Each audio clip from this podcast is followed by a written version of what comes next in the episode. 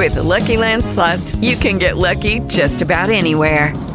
This is your captain speaking. Uh, we've got clear runway and the weather's fine, but we're just going to circle up here a while and uh, get lucky. No, no, nothing like that. It's just these cash prizes add up quick. So I suggest you sit back, keep your tray table upright, and start getting lucky. Play for free at LuckyLandSlots.com. Are you feeling lucky? No purchase necessary. Void where prohibited by law. 18 plus terms and conditions apply. See website for details. ¿Qué tal? Saludos. Bueno, aprovechando que estamos ya cerca de la Navidad, voy a compartir un libro que se llama Canción de Navidad de Charles Dickens. Bueno, en este episodio voy a compartir el primer capítulo. El primer capítulo se titula El espectro de Marley. Marley había muerto. No cabía la menor duda.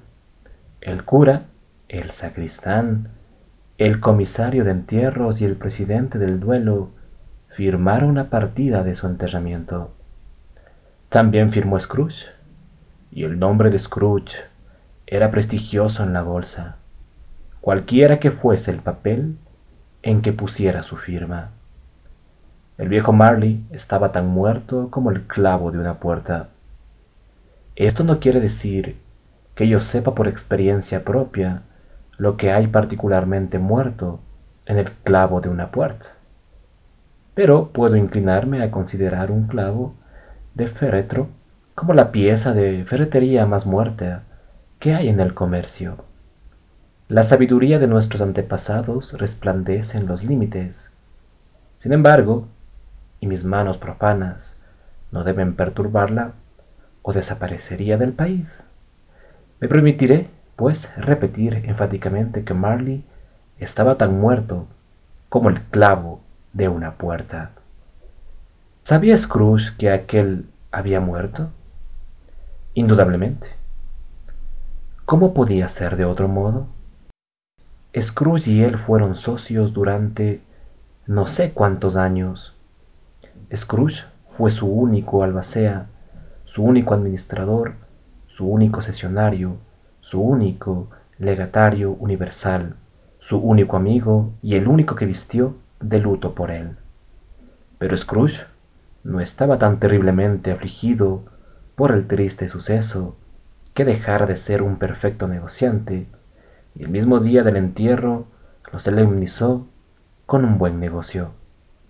La mención del entierro de Marley me hace retroceder al punto de partida.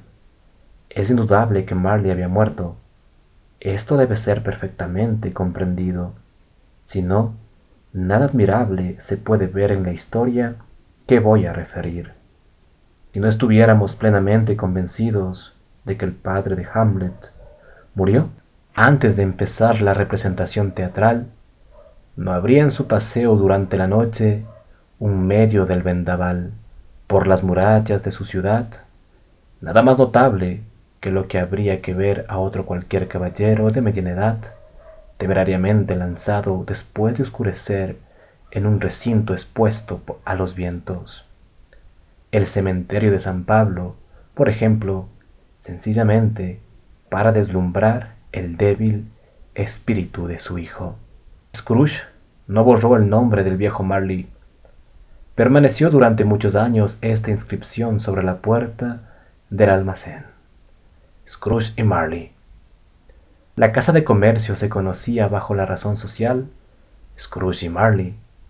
Algunas veces los clientes modernos llamaban a Scrooge y otras veces a Marley, pero él atendía por ambos nombres. Todo era lo mismo para él.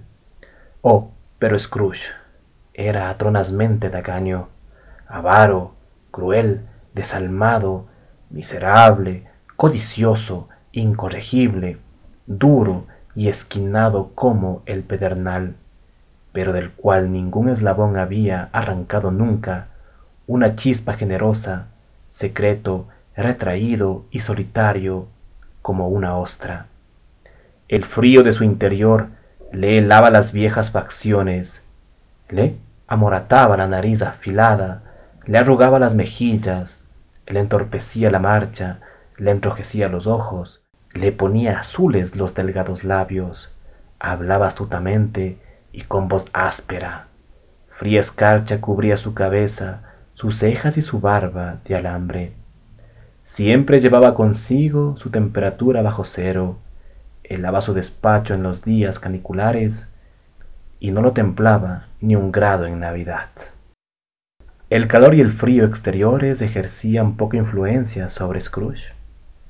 Ningún calor podía templarle, ninguna temperatura invernal podía enfriarle, ningún viento era más áspero que él, ninguna nieve más insistente en sus propósitos, ninguna lluvia más impía.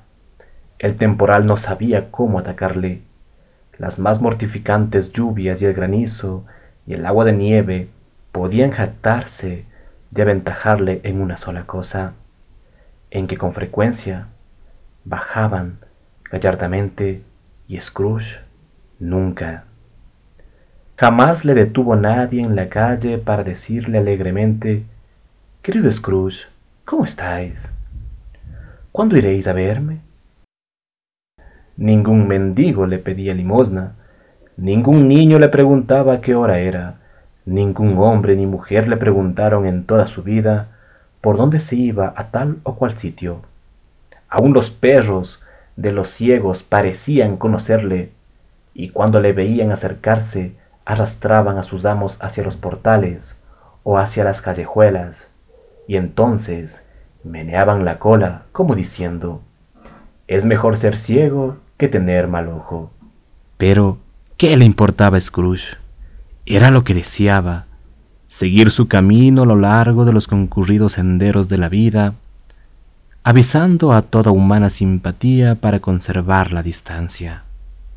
Una vez, en uno de los mejores días del año, la víspera de la Navidad, el viejo Scrooge se hallaba trabajando en su despacho. Hacía un tiempo frío, crudísimo y nebuloso, y podía oír a la gente que pasaba jadeando arriba y abajo, golpeándose el pecho con las manos y pateando sobre las piedras del pavimento para entrar en calor. Los relojes públicos acababan de dar las tres, pero la oscuridad era casi completa había sido oscuro todo el día y por las ventanas de las casas vecinas se veían brillar las luces como manchas rubias en el aire moreno de la tarde. La bruma se filtraba a través de todas las hendiduras y de los ojos de las cerraduras, y era tan densa por fuera que aunque la calleja era de las más estrechas, las casas de enfrente se veían como meros fantasmas. Al ver cómo descendía la nube sombría, oscureciéndolo todo, se habría pensado que la naturaleza habitaba cerca y que estaba haciendo destilaciones en gran escala. Scrooge tenía abierta la puerta del despacho para poder vigilar a su dependiente. En una celda lobrega y apartada, una especie de cisterna estaba copiando cartas. Scrooge tenía poquísima lumbre, pero la del pendiente era mucho más escasa. Parecía solo ascua, mas no podía aumentarla, porque Scrooge guardaba la caja del carbón en su cuarto, y si el dependiente hubiera aparecido trayendo carbón en la pala, sin duda que su amo habría considerado necesario despedirle. Así que el dependiente se embosó en la blanca bufanda y trató de calentarse en la llama de la bujía, pero como no era hombre de gran imaginación, fracasó en el intento. Felices Pascuas, tío, Dios os guarde, gritó una voz alegre. Era la voz del sobrino de Scrooge, que cayó sobre él con tal precipitación que fue el primer aviso que tuvo de su aproximación. Bah, dijo Scrooge, patrañas. Este sobrino de Scrooge se hallaba tan arrebatado a causa de la carrera a través de la bruma y de la helada que estaba todo encendido. Tenía la cara como una cereza, sus ojos chispeaban y humeaba su aliento. Pero tío, una patraña la Navidad, dijo el sobrino de Scrooge. Seguramente no habéis querido decir eso. Sí, contestó Scrooge. Felices Pascuas. ¿Qué derecho tienes tú para estar alegre?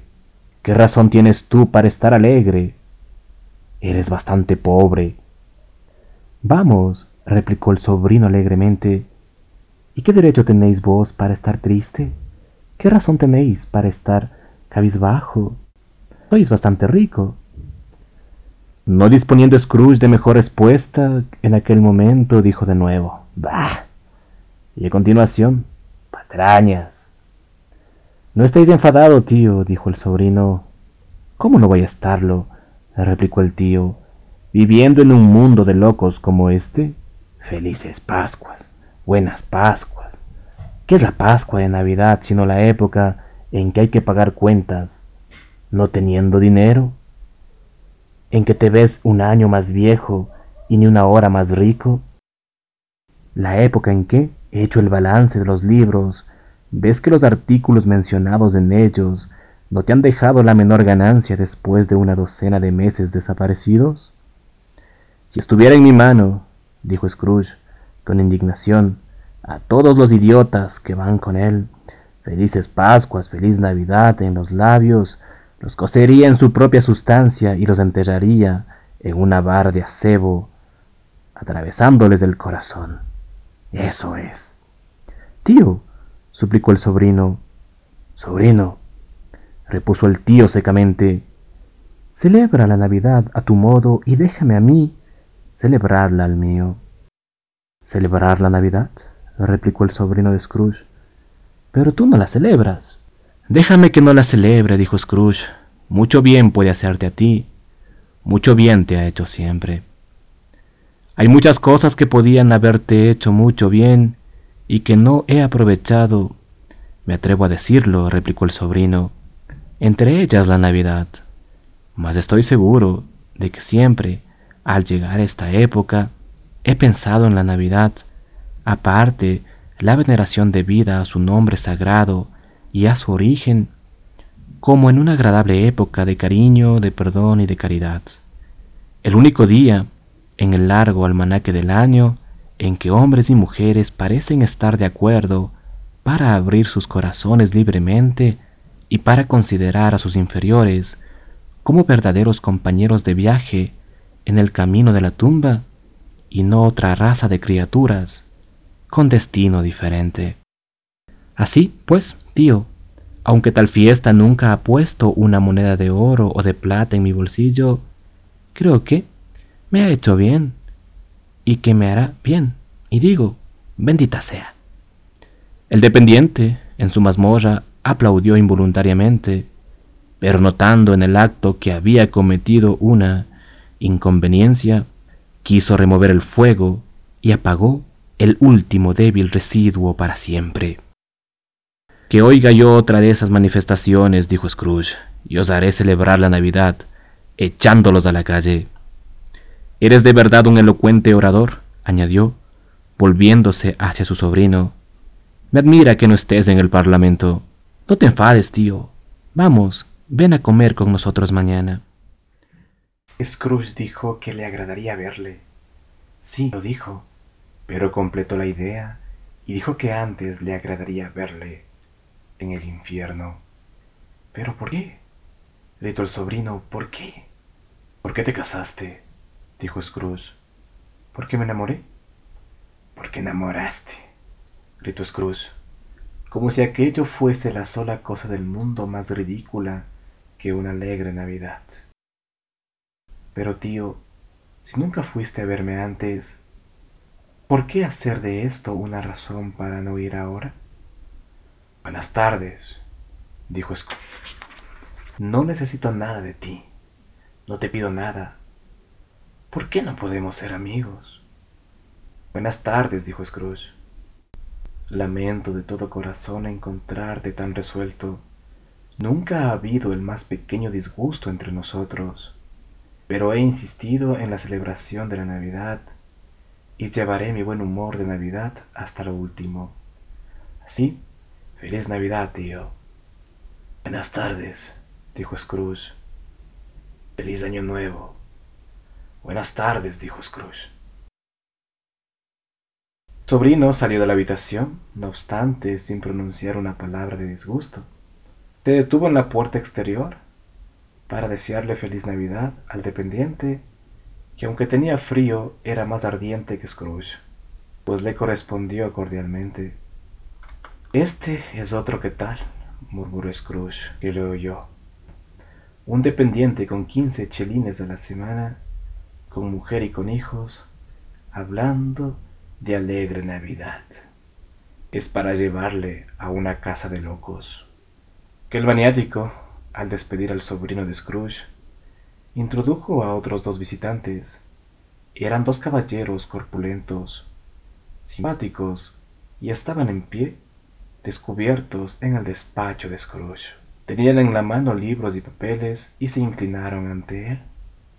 Scrooge y Marley, supongo, dijo uno de los caballeros, consultando una lista. ¿Tengo el honor de hablar al señor Scrooge o al señor Marley? Señor Marley murió hace siete años, respondió Scrooge. Esta misma noche hace siete años que murió.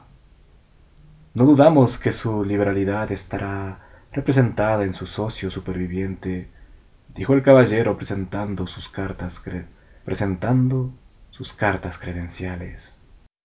Era verdad, pues ambos habían sido tal para cual. Al oír la palabra liberalidad, Scrooge funció el ceño, movió la cabeza y devolvió al visitante las cartas credenciales. En esta alegre época del año, señor Scrooge, dijo el caballero tomando una pluma, es más necesario que nunca que hagamos algo en favor de los pobres y de los desesperados, en que estos días sufren de modo atroz.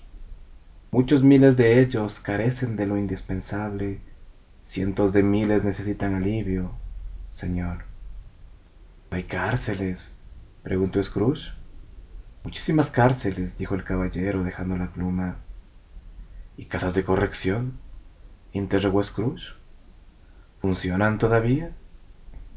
Funcionan, sí, todavía, contestó el caballero. Quisiera poder decir que no funcionan. ¿El treadmill y la ley de pobreza están, pues, en todo su vigor? Continuó Scrooge. Ambos funcionan continuamente, señor. Oh, tenía miedo, por lo que estabas diciendo al principio, de que hubiera ocurrido algo que interrumpiese sus útiles servicios, dijo Scrooge. Me alegra mucho saberlo. Persuadido de que tales instituciones apenas pueden proporcionar cristiana alegría a la mente o bienestar al cuerpo, nosotros nos hemos propuesto reunir fondos para comprar a los pobres algunos alimentos y bebidas y un poco de calefacción. Hemos escogido esta época porque es, sobre todas, aquella en que la necesidad se siente con más intensidad y la abundancia se regocija. ¿Con cuánto querés apoyar? Con nada, dijo Scrooge. ¿Quieres guardar el anonimato? Quiero que me dejen en paz, dijo Scrooge, puesto que me preguntas lo que quiero. Señores, esa es mi respuesta. Yo no celebro la Navidad y no puedo contribuir a que se diviertan los vagos. Ayudo a sostener los establecimientos de que les he hablado y que cuesten bastante, y quienes están mal, en ellos, que se vayan a otra parte. Muchos no pueden y otros muchos prefieren morir. Si prefieren morir, dijo Scrooge, es lo mejor que pueden hacer. Y así, dice, y así se disminuye el exceso de población. Además, y ustedes perdonen, no entiendo de eso. With the Lucky Land you can get lucky just about anywhere.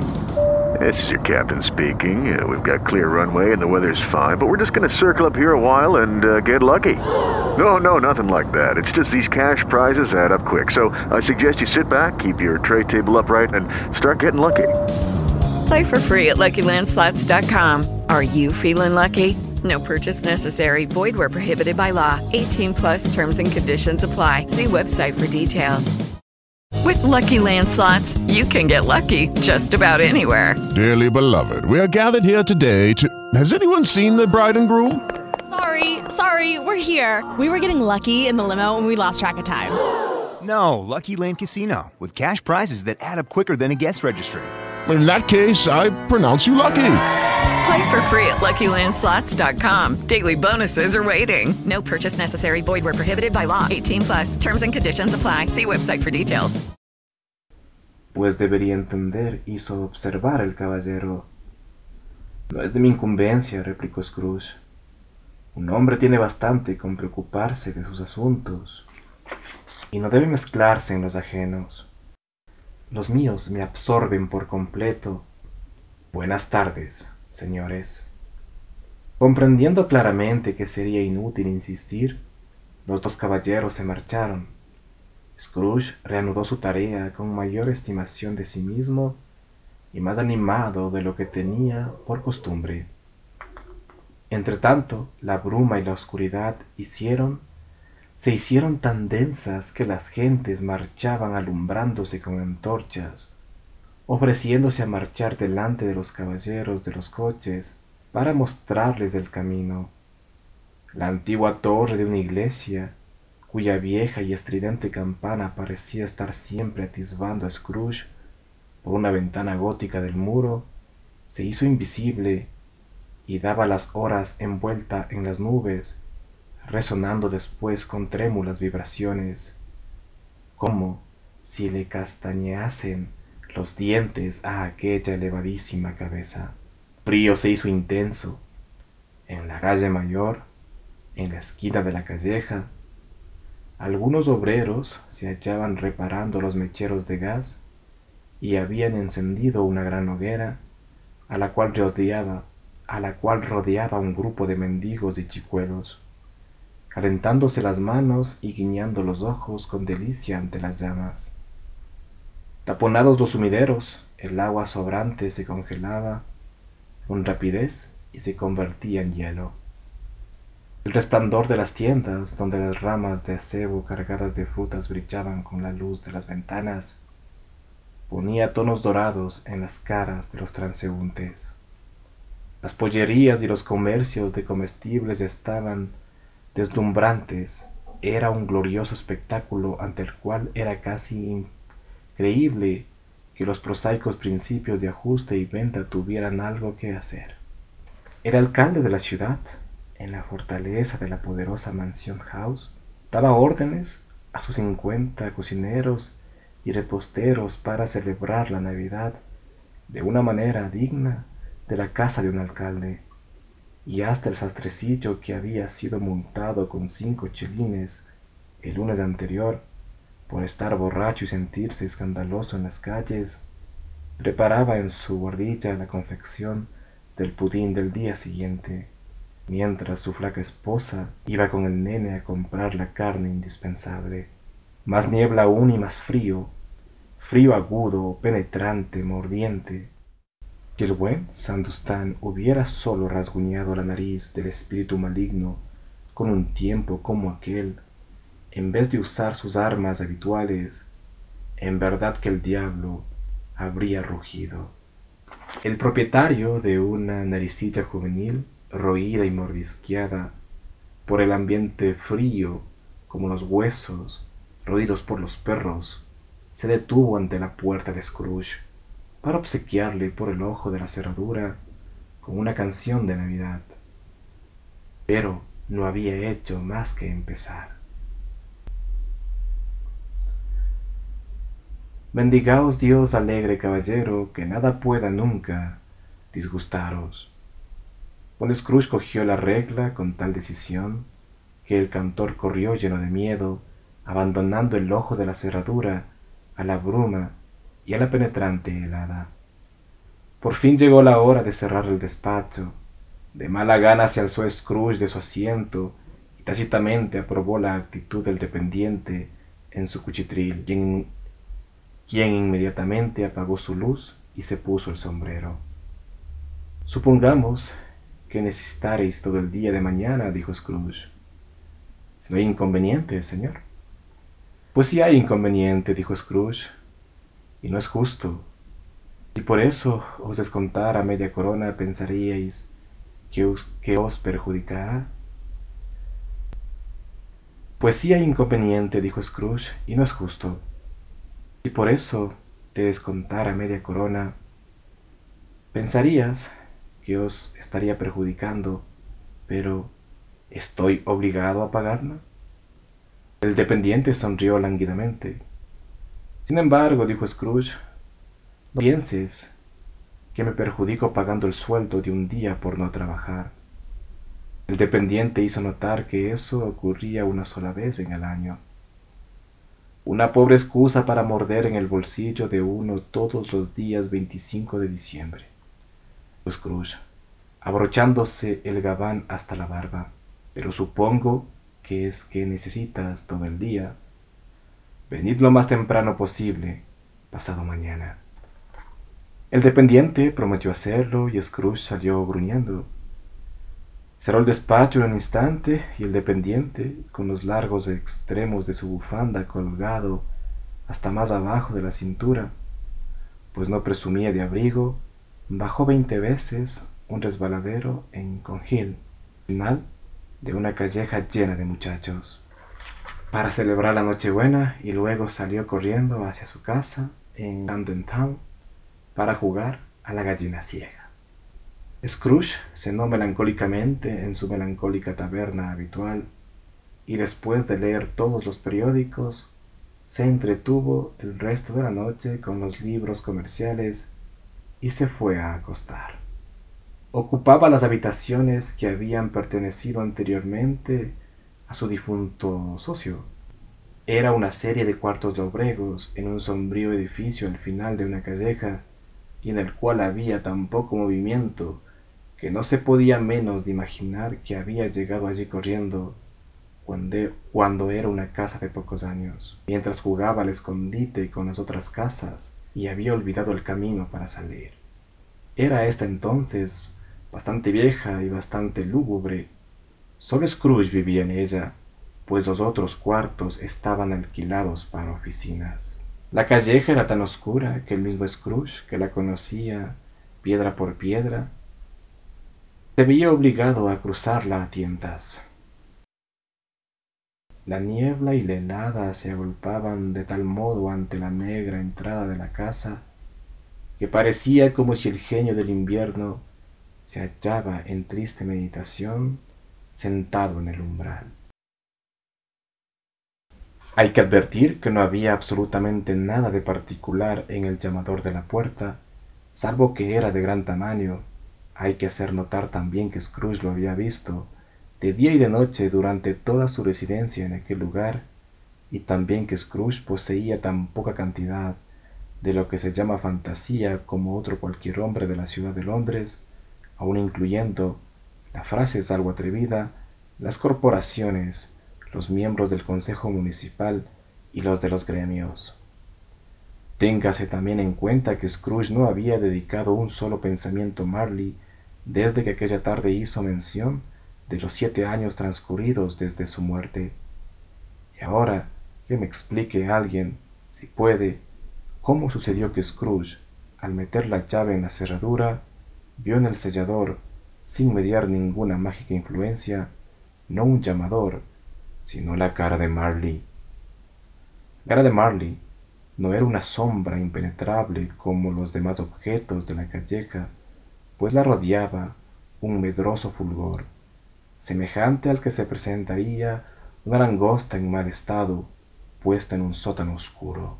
No aparecía colérico ni feroz, sino que miraba a como Marley acostumbraba, con espectrales anteojos levantados hacia la frente espectral, agitándose curiosamente sus cabellos como ante un soplo de aire ardoroso, y sus ojos, aunque se hallaban abiertos por completo, estaban absolutamente inmóviles. Todo eso y su lividez le hacían horrible, pero este horror parecía ajeno a la cara, fuera de su dominio, más bien que una parte de su propia expresión. Cuando Scrooge se puso a considerar atentamente aquel fenómeno, ya el llamador era otra vez un llamador. Decir que no se sintió inquieto o que su sangre no experimentó una terrible sensación desconocida desde la infancia sería mentir. Pero llevó la mano a la llave que había abandonado, la hizo girar resueltamente penetró y encendió una bujía. Se detuvo con vacilación momentánea antes de cerrar la puerta y miró detrás de ella con desconfianza, aguardando casi aterrorizado a la vista del cabello de Marley pegado en la parte exterior.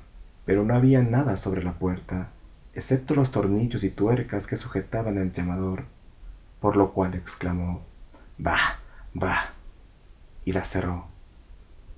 Resonó el portazo en toda la casa como un trueno, encima todas las habitaciones y debajo todas las cubas en el sótano del vinatero parecieron poseer estrépito de ecos independientes de la puerta de Scrooge. No era hombre a quien espantasen los ecos. Sujetó la puerta, cruzó el zaguán y empezó a subir la escalera lentamente, sin embargo, alumbrando un lado y otro conforme subía.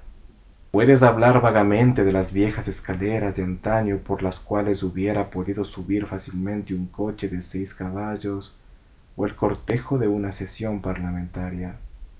Pero yo les digo que la escalera de Scrooge era cosa muy diferente.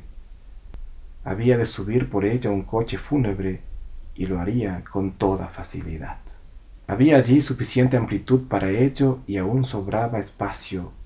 Tal es quizá la razón por la cual pensó Scrooge ver una comitiva fúnebre en movimiento delante de él en la oscuridad. Media docena de faroles de gas de las calles no habrían iluminado bastante bien el vestíbulo. ¿Sorprendéis, pues, que estaba un tanto oscuro con la manera de alumbrar de Scrooge? ¿Qué?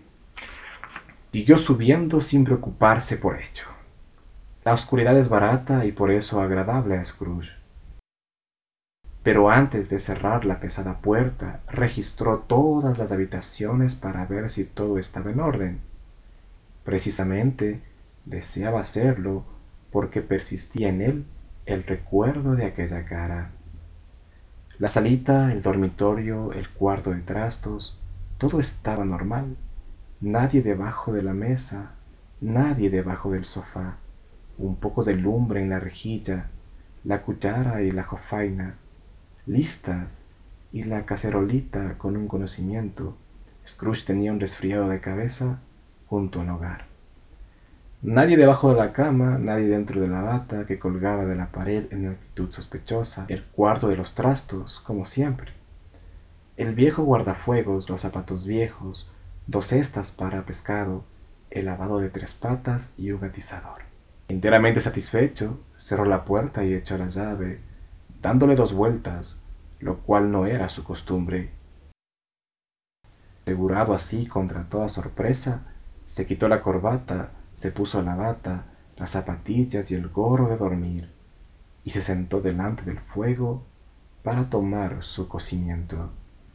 With the Lucky Land slots, you can get lucky just about anywhere. This is your captain speaking. Uh, we've got clear runway and the weather's fine, but we're just going to circle up here a while and uh, get lucky. No, no, nothing like that. It's just these cash prizes add up quick. So I suggest you sit back, keep your tray table upright, and start getting lucky.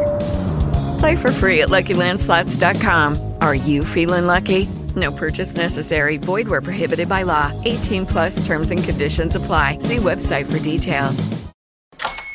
Hola, buenos días, mi pana. Buenos días, bienvenido a Sherwin Williams. ¡Ey! ¿Qué onda, compadre? ¿Qué onda? Ya tengo lista la pintura que ordenaste en el ProPlus app. Con más de 6.000 representantes en nuestras tiendas listos para atenderte en tu idioma y beneficios para contratistas que encontrarás en aliadopro.com. En Sherwin Williams somos el aliado del PRO. Era en verdad un fuego insignificante, nada para noche tan cruda. Se vio obligado a arrimarse a él todo lo posible cubriéndolo, para poder extraer la más pequeña sensación de calor de tal puñado de combustible. El hogar era viejo, construido por algún comerciante holandés mucho tiempo antes, y pavimentado con extraños ladrillos holandeses que representaban escenas de las escrituras. Había Caines y Abeles, hijas de Faraón, reinas de Saba, mensajeros angélicos descendiendo a través del aire sobre nubes que parecían de plumón. Abrahams, Baltasares, apóstoles navegando en barcos de mantequilla, cientos de figuras para atraer su atención, No obstante, aquella cara de Marley, muerto siete años antes, llegaba como la vara del antiguo profeta y hacía desaparecer todos y cada uno de los pulidos ladrillos hubiera estado en blanco, con virtud para presentar sobre su superficie alguna figura proveniente de los fragmentados pensamientos de Scrooge. Habría aparecido una copia de la cabeza del viejo Marley sobre todos ellos. ¡Trañas! dijo Scrooge y empezó a pasear por la habitación. Después de algunos paseos, volvió a sentarse. Al recostarse en la silla, su mirada fue a tropezar con una campanilla, una campanilla que no se utilizaba, colgada en la habitación y que comunicaba para algún servicio olvidado con un cuarto del piso más alto del edificio. Con gran admiración y con extraño e inexplicable temor, vio que la campanilla empezaba a oscilar. Oscilaba tan suavemente al principio que apenas producía sonido, pero pronto sonó estrepitosamente, y lo mismo hicieron todas las campanillas de la casa. Ello podría durar medio minuto, un minuto, mas a Scrooge le pareció una hora. Las campanillas dejaron de sonar como habían empezado, todas a la vez. A aquel estrépito siguió un ruido rechinante que venía de la parte más profunda, como si alguien estuviera arrastrando una pesada cadena sobre los toneles del sótano del vinatero. Entonces recordó Scrooge haber oído que los espectros que se aparecían en las casas se presentaban arrastrando cadenas.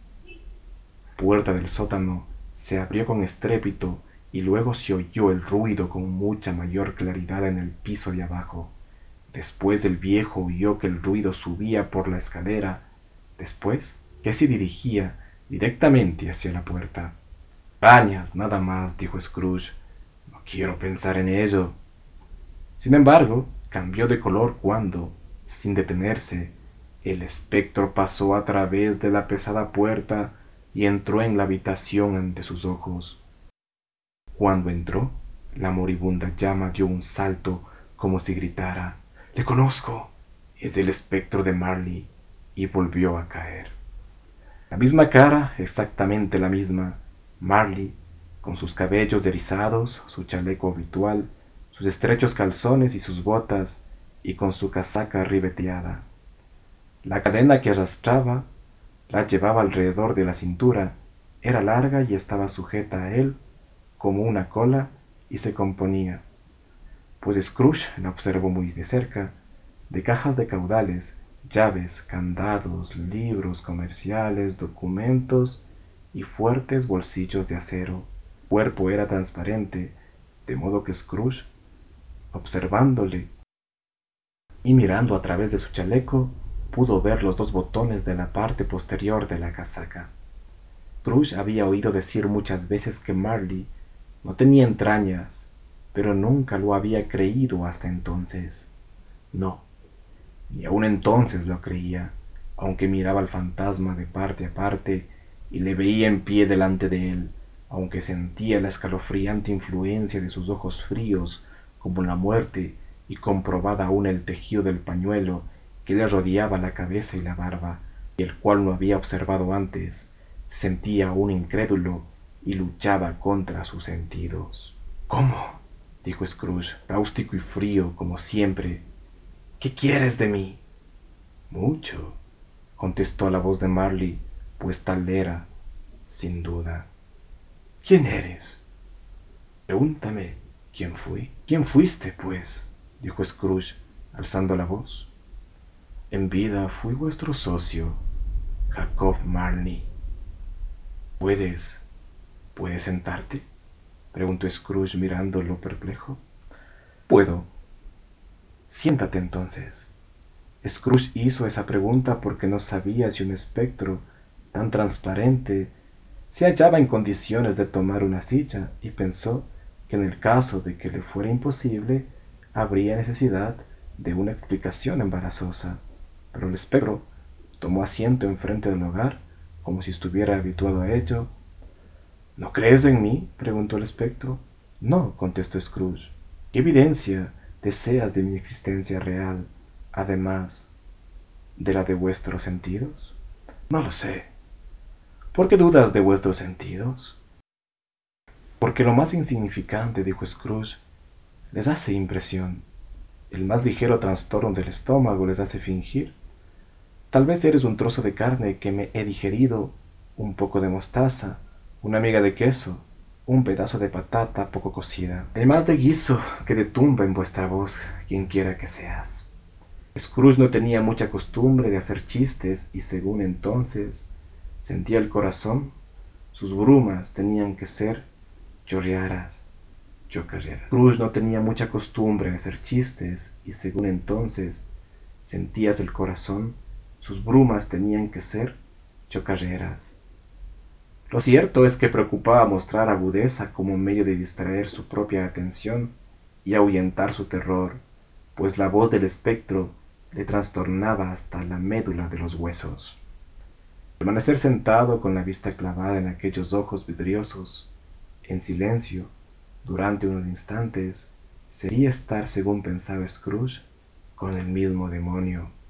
Había algo muy espantoso, además en la atmósfera infernal propia de él, que rodeaba al espectro. Scrooge no pudo sentirla por sí mismo, pero no por eso era menos real pues aunque el espectro se hallaba en completa inmovilidad, sus cabellos, los ribetes de su casaca, se agitaban todavía como impulsados por el ardiente vapor de un horno. ¿Ves esos mondadientes? dijo Scrooge volviendo apresuradamente a la carga, por la razón que acabamos de exponer, y deseando, aunque solo fuera durante un segundo, apartar de él la pétrea mirada del aparecido. Pero lo veo, sin embargo, replicó el espectro. Bien, repuso Scrooge. No haría yo más que tragármelo y durante toda mi vida veríame perseguido por una legión de duendes creados por mi fantasía. Patrañas, digo yo, patrañas. Entonces el espíritu lanzó un grito espantoso, sacudió su cadena con un ruido tan horrible que Scrooge tuvo que apoyarse en la silla para no caer desmayado pero mayor fue su espanto cuando el fantasma, quitándose la venda que le ceñía la frente, como si notara demasiado calor bajo techado, dejó caer su mandíbula inferior sobre el pecho. Scrooge cayó de rodillas y se llevó las manos a la cara. Perdón, exclamó. Terrible aparición. ¿Por qué me atormentas? Hombre apegado al mundo, replicó el espectro. ¿Crees en mí o no? Creo, contestó Scrooge. Tengo que creer. Pero, ¿por qué los espíritus vuelven a la tierra y por qué se dirigen a mí? A todos los hombres se les exige, replicó el espectro, que el espíritu se aparezca entre sus conocidos y que viajen de un lado a otro. Y si un espíritu no hace tales excursiones en su vida terrenal, es condenado a hacerlas después de la muerte. Es su destino vagar por el mundo. Oh, miserable de mí, y no poder participar de lo que ve, aunque de ello participan los demás, y es la felicidad de ellos. El espectro lanzó otro grito y sacudió la cadena retorciéndose las manos espectrales. Estáis encadenados, dijo Scrooge temblando. Decidme por qué. Llevo la cadena que forjé en mi vida, replicó el espectro la hice eslabón a eslabón, metro a metro, la ciño a mi cuerpo por mi libre voluntad, y por mi libre voluntad la usaré. ¿Te parece rara? Scrooge temblaba cada vez más. ¿O queréis saber, prosiguió el espectro, el peso y la longitud de la cadena que soportáis? Era tan larga y tan pesada como esta hace siete nochebuenas. Desde entonces la habéis aumentado y es una cadena tremenda. Scrooge miró al suelo alrededor del espectro, creyendo encontrarle rodeado por unas cincuenta o setenta brazas de férreo cable, pero nada pudo ver. Jacob, le dijo suplicante, viejo Jacob Marley, háblame más, háblame para mi consuelo, Jacob. No tengo ninguno que dar, replicó el espectro, eso viene de otras regiones, Scrooge, y por medio de otros ministros, a otra clase de hombres que vos. No puedo decirte todo lo que deseo, Un poquito más de tiempo se me permite solamente. No puedo reposar, no puedo detenerme, no puedo permanecer en ninguna parte. Mi espíritu nunca fue más allá de nuestro despacho. Ay de mí, en mi vida terrenal nunca mi espíritu vagó más allá de los estrechos límites de nuestra ventanilla para el cambio que fatigosas jornadas me quedan aún. Scrooge tenía la costumbre, cuando se ponía pensativo, meterse las manos en los bolsillos del pantalón. Considerando lo que el espectro había dicho, lo hizo así, pero sin levantar los ojos y sin alzarse del suelo. Debes de haber sido muy calmoso en ese asunto, Jacob, hizo observar Scrooge en actitud comercial, aunque con humildad y deferencia. Calmoso, repitió el espectro, siete años muerto, murmuró Scrooge, ¿y viajando todo ese tiempo? Todo, dijo el espectro, sin reposo, sin paz, incesante tortura del remordimiento. ¿Viajas velozmente? En alas del viento. Y habréis recorrido un gran número de regiones en siete años, dijo Scrooge. Al oír esto, el espectro lanzó otro grito, haciendo rechinar la cadena de modo espantoso en el sepulcral silencio de la noche. Oh, cautivo, atado y doblemente arrojado, gritó el fantasma, no saber que han de pasar a la eternidad siglos de incesante labor hecha por criaturas inmortales en la tierra antes de que el bien de que es susceptible esté desarrollado por completo. No saber que todo espíritu cristiano que obra rectamente en su reducida esfera, sea cual fuere, encontrará su vida mortal demasiado corta para compensar las buenas ocasiones perdidas. No saber que ningún arrepentimiento puede evitar lo pasado. Sin embargo, eso hice yo, oh, eso hice yo. Pero vos siempre fuisteis un hombre de negocios, Jacob, tartamudeó Scrooge, que empezaba a aplicarse esto a sí mismo. ¿Negocios? gritó el espectro, retorciéndose las manos de nuevo. El género humano era mi negocio, el bienestar general era mi negocio, la caridad, la misericordia, la paciencia y la benevolencia, todo eso era mi negocio. Mis tratos comerciales no eran sino una gota de agua en el océano de mis negocios. Sostuvo la cadena a lo largo del brazo como si fuera la causa de toda su infructuosa pesadumbre y la volvió a arrojar pesadamente al suelo. En esta época del año, dijo el espectro, sufro lo indecible, porque atravesé tantas multitudes con los ojos cerrados, sin elevarlos nunca hacia la bendita estrella que guió a los magos a la morada del pobre. ¿No había pobres a los cuales me guiara su luz? Scrooge estaba espantado al oír al espectro hablar tan continuadamente y empezó a temblar más de lo que quisiera. Oídme, gritó el espectro, mi tiempo va a acabarse. Bueno, dijo Scrooge, pero no me mortifiquéis, no hagáis floreos, Jacob, os lo suplico. Lo que no me explico es que haya podido aparecer ante vos con una sombra que podéis ver, cuando he permanecido invisible a vuestro lado durante días y días. ¿No era una idea agradable? Scrooge se estremeció y se enjugó el sudor de la frente. Eso no es lo que menos me aflige, continuó el espectro. He venido esta noche a advertirte que aún puedes tener esperanza a escapar de mi influencia fatal, una esperanza que yo os proporcionaré. Siempre fuisteis un buen amigo, dijo Scrooge. Gracias. Se os aparecerán, continuó el espectro, tres espíritus. El rostro de Scrooge se alargó casi tanto como lo había hecho el del espectro. ¿Es esa la esperanza de que me habláis, Jacob? preguntó con voz temblorosa. Esa. ¿Yo? Yo preferiría no ver eso, dijo Scrooge. Sin su visita, replicó el espectro, no puedes evitar la senda que yo sigo. Esperad al primero mañana, cuando la campana anuncie la una. ¿No podría recibir a todos de una vez para terminar antes? insinuó Scrooge. Esperad al segundo la noche siguiente a la misma hora, al tercero a la otra noche. Cuando cese de vibrar la última campana de las doce, pensad que no me volveréis a ver y cuidad de vuestro bien, de recordar lo que ha pasado entre nosotros. Dichas tales palabras, el espectro tomó su pañuelo de encima de la mesa y se lo ciñó alrededor de la cabeza como antes. Scrooge lo conoció en el agudo, Scrooge lo conoció en el agudo sonido que hicieron los dientes al juntarse las mandíbulas por medio de aquel vendaje.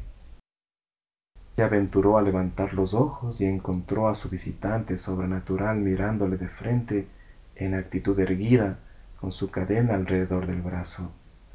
La aparición fue apartándose de Scrooge hacia atrás y cada paso que daba abríase la ventana un poco, de modo que cuando el espectro llegó a ella estaba de par en par. Hizo señas a Scrooge para que se acercara y éste obedeció. Cuando estuvieron a dos pasos uno del otro, el espectro de Marley levantó la mano, advirtiendo a Scrooge que no se acercara más. Scrooge se detuvo, no tanto por obediencia como por sorpresa y temor, pues al levantar la mano el espectro advirtió ruidos confusos en el aire, incoherentes gemidos de desesperación, lamentos, indeciblemente pesarosos y gritos de arrepentimiento. El espectro, después de escuchar un momento, se unió al canto fúnebre y salió flotando en la helada y oscura noche. Scrooge se dirigió a la ventana, pues se moría de curiosidad. Miró fuera. El aire estaba lleno de fantasmas que vagaban de aquí para allá en continuo movimiento y gemían sin detenerse. Todos llevaban cadenas, como la del espectro de Marley. Algunos, tal vez gobernantes culpables, estaban encadenados en grupo. Ninguno tenía libertad. A muchos los había conocido Scrooge cuando vivían había sido íntimo de un viejo espectro con chaleco blanco, con una monstruosa caja de hierro sujeta a un tobillo, y que se lamentaba a gritos al verse impotente para socorrer a una infeliz mujer con una criatura a la que veía bajo él en el quicio de una puerta. El castigo de todos los fantasmas era evidentemente que procuraban con afán aliviar los dolores humanos y habían perdido para siempre la posibilidad de conseguirlo. Si tales fantasmas se desvanecieron en la niebla o la niebla los amortajó, no podía decirlo Scrooge, pero ellos y sus voces sobrenaturales se perdieron juntos y la noche volvió a ser como cuando llegó a su casa. Cerró Scrooge la ventana y examinó la puerta por donde había entrado el espectro. Estaba cerrada con dos vueltas de llave, como él la cerró con sus propias manos, y los cerrojos sin señal de violencia.